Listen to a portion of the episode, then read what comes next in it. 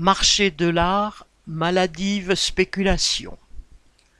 À New York, lundi 9 mai, un des cinq portraits de Marilyn Monroe exécutés par Andy Warhol en 1964 a été adjugé pour 195 millions de dollars, soit le prix de cinq hôpitaux modernes clés en main en Europe.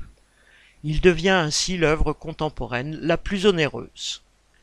Cela ne dit rien de la qualité de l'œuvre, pas plus que du génie éventuel de son auteur, ni de l'aura de son sujet.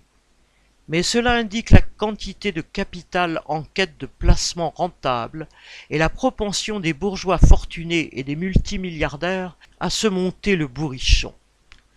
Car c'est la volonté des pattes de ces quelques milliers de personnes, doublée de la sordide nécessité d'accumuler, qui font monter les prix sur le marché de l'art. C'est une spéculation comme une autre, et comme partout, les plus gros requins se taillent la meilleure part. Pour qu'un seul milliardaire puisse signer un chèque de 195 millions de dollars, combien de tours doit faire la meule qui écrase les travailleurs de la planète? Paul Gallois